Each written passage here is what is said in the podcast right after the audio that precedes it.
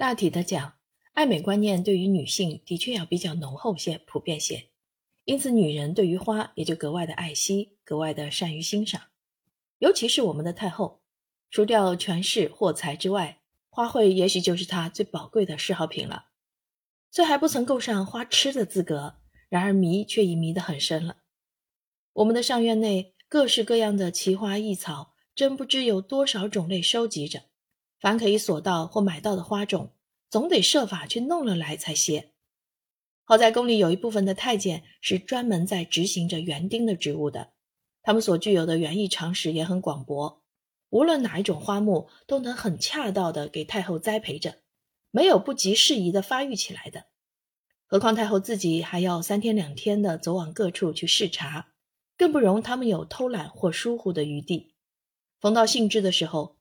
太后还欢喜亲自夹着一柄小小的金剪刀，带着我们一群人亲自走入花圃中去学做园丁。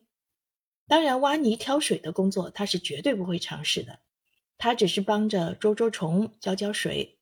偶尔瞧见有一只花梗上蓓蕾长得太多了，为恐花朵开得太小的缘故，便捡那些未长成的蓓蕾酌量剪掉些。这是太后本人也通晓一切园艺常识的表现。此外，他便只剩利用那一柄尖剪刀，尽剪合意的花卉剪下来回去的份儿了。我还记得有一天的深夜，时辰钟大约已打过了三点钟的模样，外面忽然又下起雨来，粗大的雨点一阵紧似一阵的在各处宫殿的屋脊上跳着、响着，终于把太后在睡梦中惊醒了。哎，不好了，我们那些才长成的菊花。怎样经得起如此大的雨呢？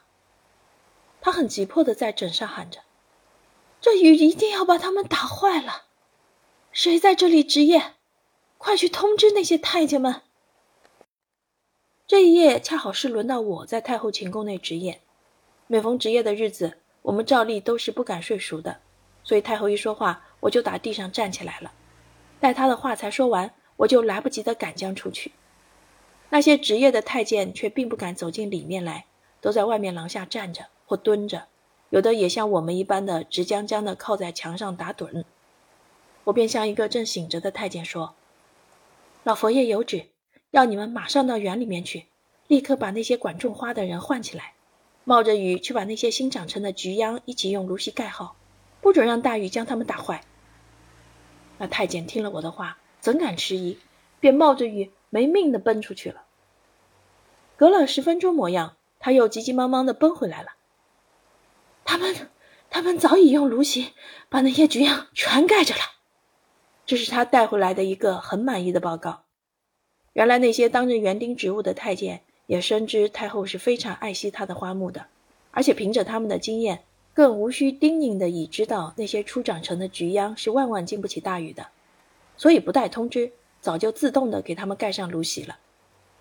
从这一件事上看来，弓箭之中能干的委实很能干，端的未可一概鄙视。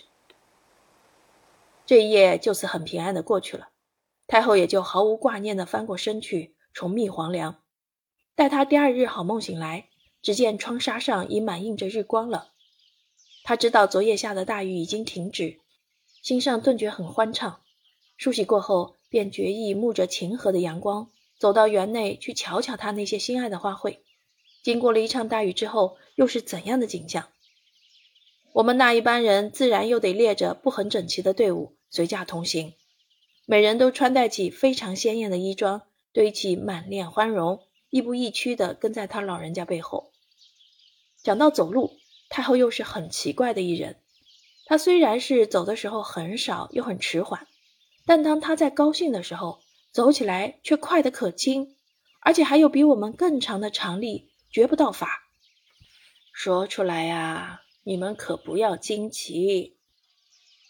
一路在走的时候，太后向我们说道：“你们猜，单这颐和园内，我们种着多少盆的菊花？告诉你们，一起已有三四千盆。”这数目可不小了。这几句话就是太后快要和我们畅谈关于菊花的一切问题的先声。接着，他果然给了我许多的可贵的说明。无论什么东西，只要是够得上称美的，太后无不爱慕有加。但瞧他自己对于她的化妆和衣饰好样出奇的研究，便不难证实他这种情性了。菊花诚然是一种很美丽的花，而且名士繁多，至少总在八九十以上。我年轻时也有相当的局癖，差不多能够把他们的名目完全倒出来，便现在却只记得很少的一部分了。仔细论来，园艺这一项工作可以不是什么容易的事。尤其像在上院内当园丁的那些太监，比较便辛苦。他们为着各式的花木，一年中真不知要费掉多少气力、多少心血。而且他们肚子里也很有些学问，常给一般很平常的花木提上许多极端帝皇花的名称，以博太后欢心。对于菊花，他们所能起的名称更多，当然有一部分是沿用的旧名，但大体都很适称有味，却真亏了他们。然而，他们的可贵之处竟还不止这一端呢。原来，寻常的菊花虽说都是在秋天开放，但因菊花的种类太多，性质也就大有不同。早开的大约在八九月间就要开了，其实那些晚放的连蓓蕾都不曾长成呢。及至九月已尽，十月出头，那些晚放的才开了，可是早放的却已凋谢了。最早开的和最迟开的相差约有四五十天。其他较早和较迟的也各相差半个月或二十天不等，这原是到处皆然的情形。不料太后的园丁竟有巧夺造化的本领，他们用了一间设备极不完善的暖气房，只凭着经验去调节里面的温度，结果便能使各种早放迟放的菊花都在同时开出了美丽的花来。菊花中最美丽的，依我说，该是那丹凤朝阳了。这花的本身是很浅的黄色，但上面却还盖着一层紫色。这层紫色的花心左近还是很淡的，和寻常的红色相仿。越往外便越深，到的花瓣的内端上时，变成纯粹的紫色了。它们的花瓣并不怎样阔，也不怎样密，却很疏落有致，所以色彩虽很鲜明，却绝没有丝毫妖艳之气，堪称局中上品。据说先前宫内原没有这种花，后来江南有位大臣不知怎样摸到了太后的性子，知道她最爱花木，竟设法搜觅了好几十种非常别致的名花来，其中之一便是号称丹凤朝阳的菊花，也就是他最受太后的爱赏，因此便赏了一个候补道给那大臣的儿子。除了丹凤朝阳以外，其他比较名贵些的菊花还有白龙须、紫金铃。雪球、雨过天晴，好几十种，一时也不及例举。即使举出来，也没甚兴味。